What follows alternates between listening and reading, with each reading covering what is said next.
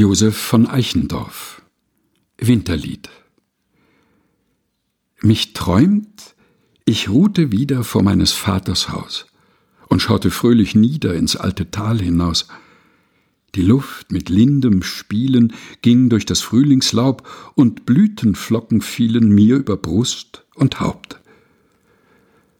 Als ich erwacht, da schimmert der Mond vom Waldesrand, im falben Scheine flimmert um mich ein fremdes Land.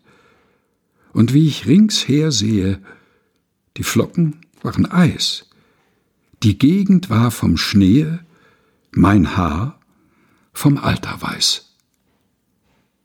Josef von Eichendorff Winterlied gelesen von Helga Heinold